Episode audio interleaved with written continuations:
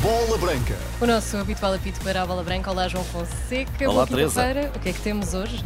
Nesta bola branca, Futebol Clube do Porto, Conselho Superior não tem poder de decisão na alteração dos pontos de uma Assembleia Geral. Manda Lourenço Pinto e a mesa da AG e a primeira internacionalização a José Sá é hoje.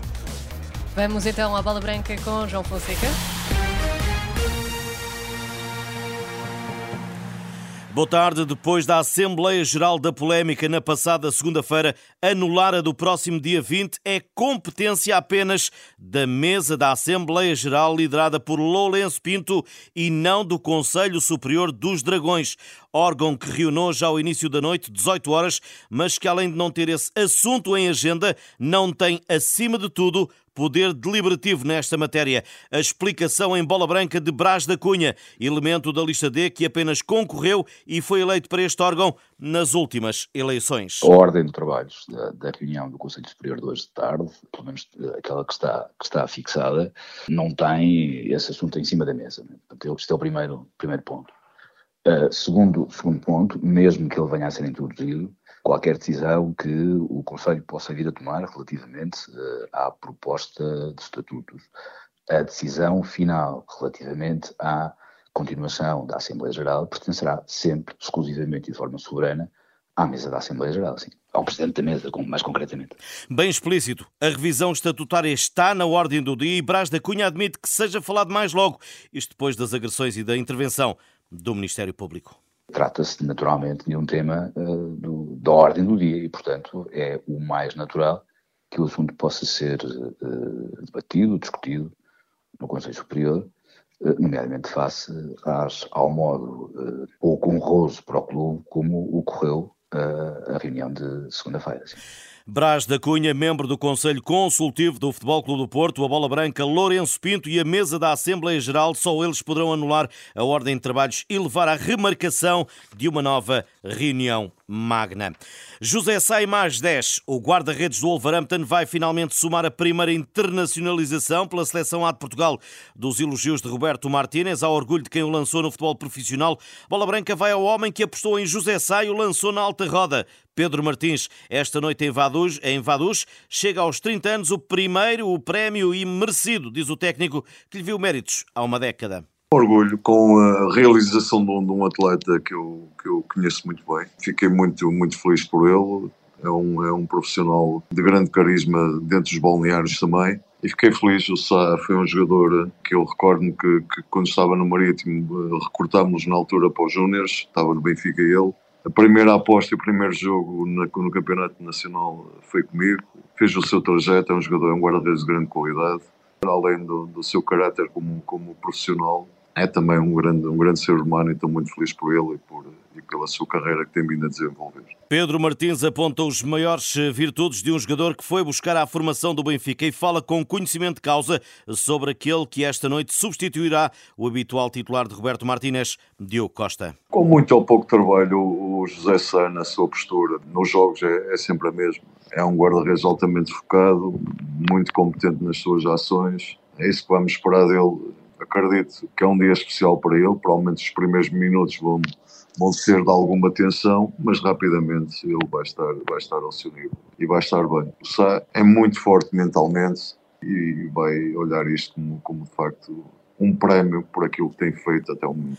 Desde o Qatar, onde está a trabalhar, o treinador lança um olhar ao registro da seleção nacional e ao trabalho de Roberto Martínez muito bem, a equipa tem tido um nível muito bom, embora sabemos também que o grau de dificuldade não era o mais elevado. Não apanhámos as equipas mais fortes eh, do europeu. No entanto, fez o seu trabalho com distinção, que tem vindo a, a melhorar de jogo por jogo, mas daqui até, até à competição muita coisa pode mudar, muita coisa pode alterar. Temos um treinador com experiência e preparado também.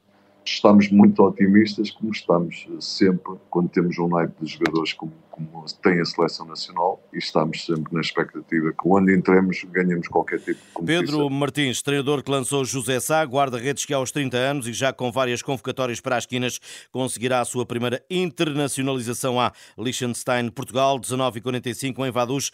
É o penúltimo jogo da fase de qualificação, a equipa das quinas lidera e já está apurada só com vitórias, de fronte ao último, só com derrotas. O relato é em rr.pt. Ainda este grupo J, à mesma hora, defrontam-se Luxemburgo, Bósnia e Eslováquia, Islândia. Sub-21 prossegue em Lagos o estágio para o jogo de segunda-feira na Grécia. O avançado Pedro Santos falou esta manhã, antes do treino, sobre o novo embate com os helénicos. Aquilo que nos têm dito que é para, é para fazer o nosso jogo.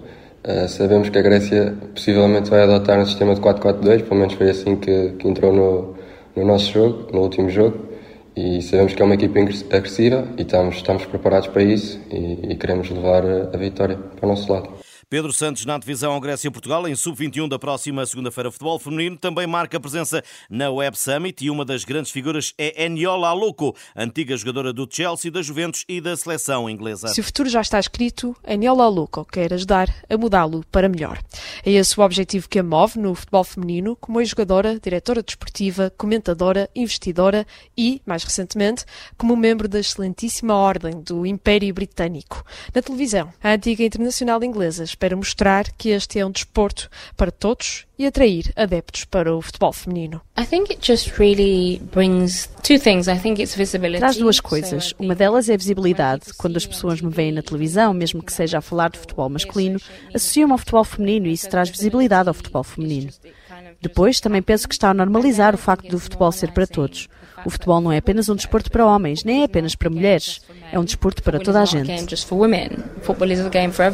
No fundo, a Eniola quer ajudar o futebol feminino a mudar culturas e a melhorar a vida das mulheres, tal como melhorou a sua. O futebol feminino ainda é um movimento de igualdade de género, de empoderar as mulheres para mudarem as suas vidas. Há ainda mudanças culturais que podem acontecer se o futebol se tornar presença permanente na vida das mulheres.